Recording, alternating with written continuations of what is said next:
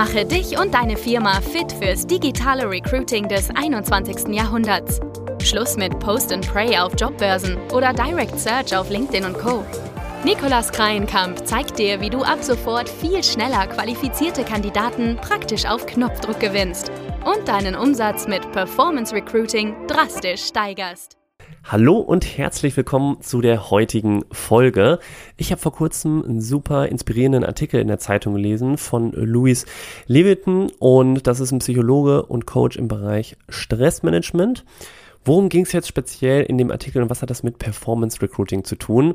Grundsätzlich in dem Artikel stand jetzt nicht spezifisch was über Performance Recruiting, aber wir können da eine sehr gute Parallele ziehen und die werde ich auch gleich einmal erwähnen. Erstmal, worum ging es da so ungefähr in dem Artikel? Es war das Thema Perfektionismus, dass man eben häufig einen Text gar nicht erst anfängt zu schreiben, weil man Angst hat zu scheitern oder der Text eh nie perfekt wird. So denkt man jedenfalls als Perfektionist. Also lege ich mich lieber direkt auf die Couch und schaue ein bisschen Netflix.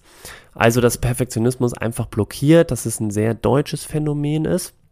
Und grundsätzlich der Perfektionist einfach einen enormen Aufwand betreibt, Entscheidungen meidet, kommt nicht schnell genug voran und dann ist natürlich auch der Frust am Ende vorprogrammiert. Weiterer spannender Bereich, der in dem Artikel vorkam, war das Thema Bewerbungsinterviews, dass sehr viele Kandidaten Perfektionismus als ihre größte Schwäche bezeichnen, um damit natürlich auch indirekt mit ihrer Genauigkeit zu prahlen. Ist sowas wirklich wünschenswert zu hören in Bewerbungsinterviews? Eher, man will eigentlich eher Lernwillige im Team haben als Perfektionisten, weil Lernen auch immer Wachstum bedeutet. Perfektionismus bedeutet eher Stillstand und gleichzeitig werten Perfektionisten Fehler als Scheitern und Versagen und sabotieren natürlich damit auch ihren Selbstwert und setzen sich selbst immer wieder unter Stress. Und das war mal so ein spannender Part in diesem Artikel. Ein weiterer war, was tun, wenn jetzt, wenn man jetzt einen Perfektionisten als Vorgesetzten hat? Was ist dann die Auswirkung auf das gesamte Team? Das fand ich auch super interessant, dass dann häufig Spontanität droht, auf der Strecke zu bleiben und vor allem das Thema Entscheidungsfreude und Kreativität auch auf der Strecke bleibt. Also das sind so Themen und Auswirkungen, die man zu spüren bekommen kann, wenn man wirklich so einen absoluten Perfektionisten als Vorgesetzten hat.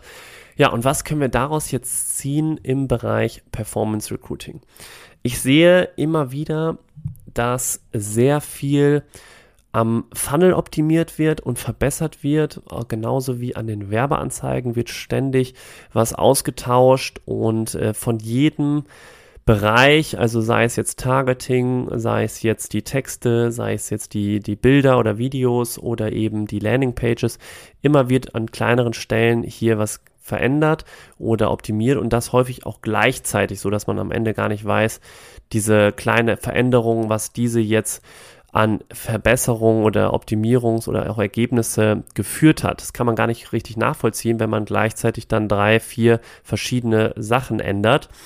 Und daher mein Tipp auch im Performance Recruiting, fangt auf jeden Fall immer klein an, macht erstmal kleine Schritte, denn am Ende liegt der Schlüssel zum Erfolg, gerade auch im Performance Recruiting, darin, mit Inhalten zu starten, die nicht unbedingt vielleicht perfekt sind, sondern gerade gut genug sind, um die Bedürfnisse der Zielkandidaten zu erfüllen und möglichst schnell Feedback einzuholen darum geht es, auch gerade im Performance Recruiting.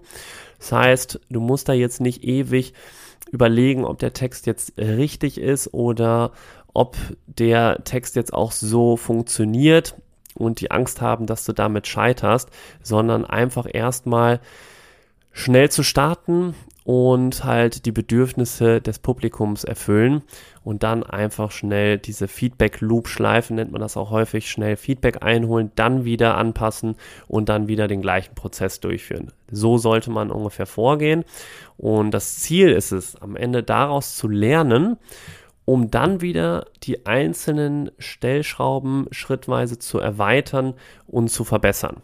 Und das kannst du nur tun, wenn du natürlich dann auch Feedback eingeholt hast. Und das nützt dir nichts, wenn du jetzt am Anfang zwei, drei Wochen erstmal gebraucht hast, um Texte, Funnel und so weiter zu erstellen und dann am Ende merkst, das hat gar nicht funktioniert und dieses Prinzip hier nennt man auch Minimum Viable Content.